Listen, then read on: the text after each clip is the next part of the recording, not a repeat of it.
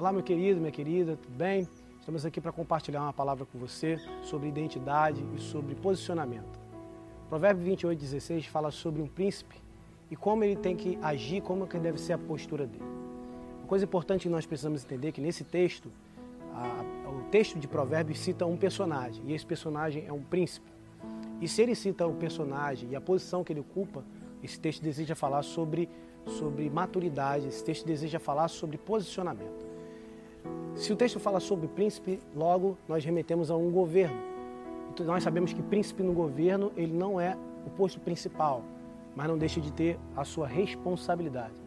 O que nós aprendemos com isso é que na vida nós temos que entender que nós não podemos querer ser o que nós não somos, nem ser abaixo do que nós devemos ser.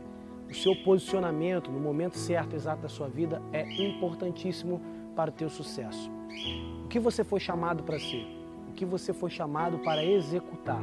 Você precisa estar no lugar exato em que você foi chamado para executar o plano de Deus para a sua vida. Outra coisa que nós precisamos entender é que um príncipe ele tem um posicionamento diferente no meio da sociedade.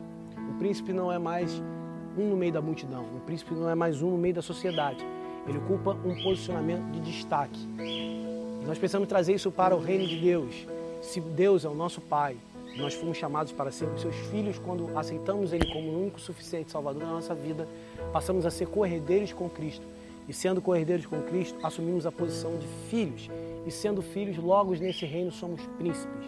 Você é um príncipe e uma princesa de Deus. Você precisa entender que hoje, como um príncipe, você ocupa um lugar totalmente diferente de destaque, de maturidade, de posicionamento. As suas ações não são mais as mesmas. Tudo que você faz gera algum resultado, para o bem ou para o mal. Quero também te trazer um entendimento de que você cresceu. E quando você cresce, as atitudes de menino, elas precisam ser abandonadas. Atitudes de maturidade precisam ser assumidas. Deus te chamou para ser um príncipe. Um príncipe falto de entendimento não gera problemas apenas para ele, mas para todos que estão à sua volta para todos que estão circulando o seu dia a dia. As tuas intenções, as tuas ações vão influenciar alguém, vão abençoar alguém ou vai levar alguém para um caminho de perdição. Quero profetizar em nome de Jesus que as tuas decisões serão decisões de príncipes e de princesas. Deus te usará para ser um exemplo para este tempo. Use a autoridade que Deus está te dando.